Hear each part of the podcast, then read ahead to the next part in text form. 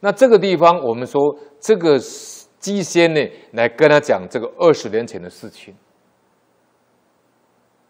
啊，就是印证了我们讲的“举头三尺有神明”。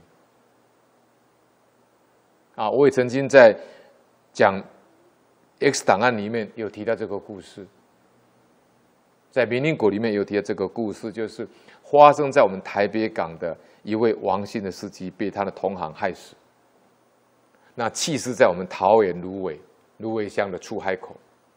当时检察官去验尸的时候呢，看不出来到底是意外死亡、意外死亡呢，哈，还是投火自尽，看不出来。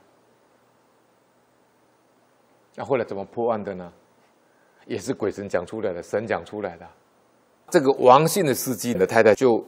不相信他先生呢会意外死亡或是投火自尽，就到处去找证据，到处去问神。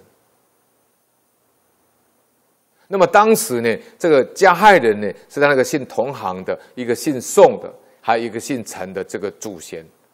这个姓陈的祖先呢，叫这个姓宋的呢，把尸体丢弃在桃园的芦苇乡的出海口，还把他的手机拿过来。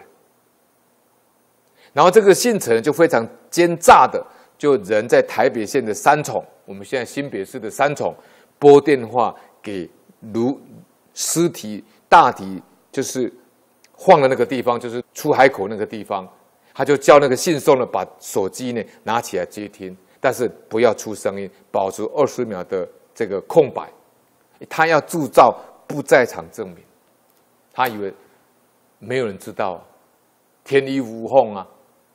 那个姓陈的真的打电话给那个被害人，那被害人都已经死掉，怎么会接手机呢？当然是他的共犯姓宋的来接，但是不出声音。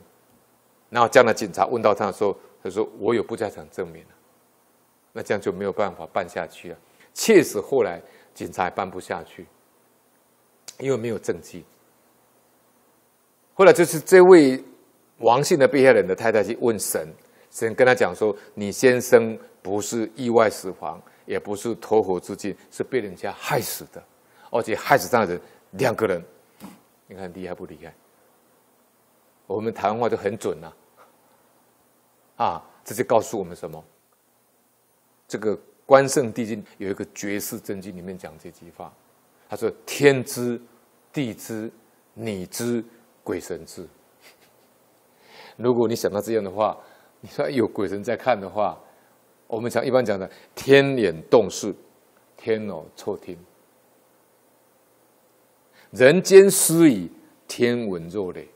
人间讲家，你不要跟别人讲好不好？天上都知道，像打雷一样。所以，这个这个呢，这个公案呢，跟我们讲一个很明显的因果故事。